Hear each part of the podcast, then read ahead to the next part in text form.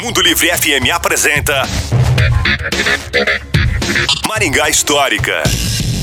E aí pessoal, tudo bem? Aqui quem fala é o Miguel Fernando do Maringá Histórica. Vocês conhecem a história do painel do café? Eu vou explicar para vocês bem rapidinho. O painel do café foi instalado em 1956 no interior do então Bar Colômbia, que ficava localizado ali na Avenida Getúlio Vargas. O Bar Colômbia era de propriedade do empresário Américo Dias Ferraz, que se tornaria no final daquele ano o segundo prefeito de Maringá. De autoria do artista plástico Valdemar Moral, o painel mede quase 2,5 metros e meio de altura por quase 8 metros de largura e é composto por 848 azulejos de 15 por 15 centímetros.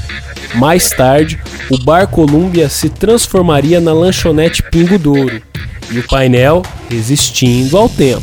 Bem mais recentemente, o espaço estava sendo ocupado por uma loja de vendas de 1,99 e diversos outros artigos. Painel, embora tenha tido alguns dos seus azulejos prejudicados, ainda sobreviveu. Em 2017, após ter sido tombado, ele foi retirado do local e sofreu um processo de restauro.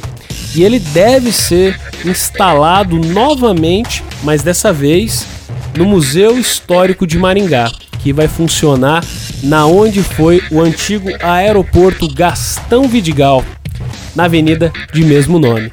Se você gostou dessa e quer saber mais histórias da nossa cidade, nos procure nas redes sociais. Maringá Histórica. A história em tudo que vemos. Você ouviu?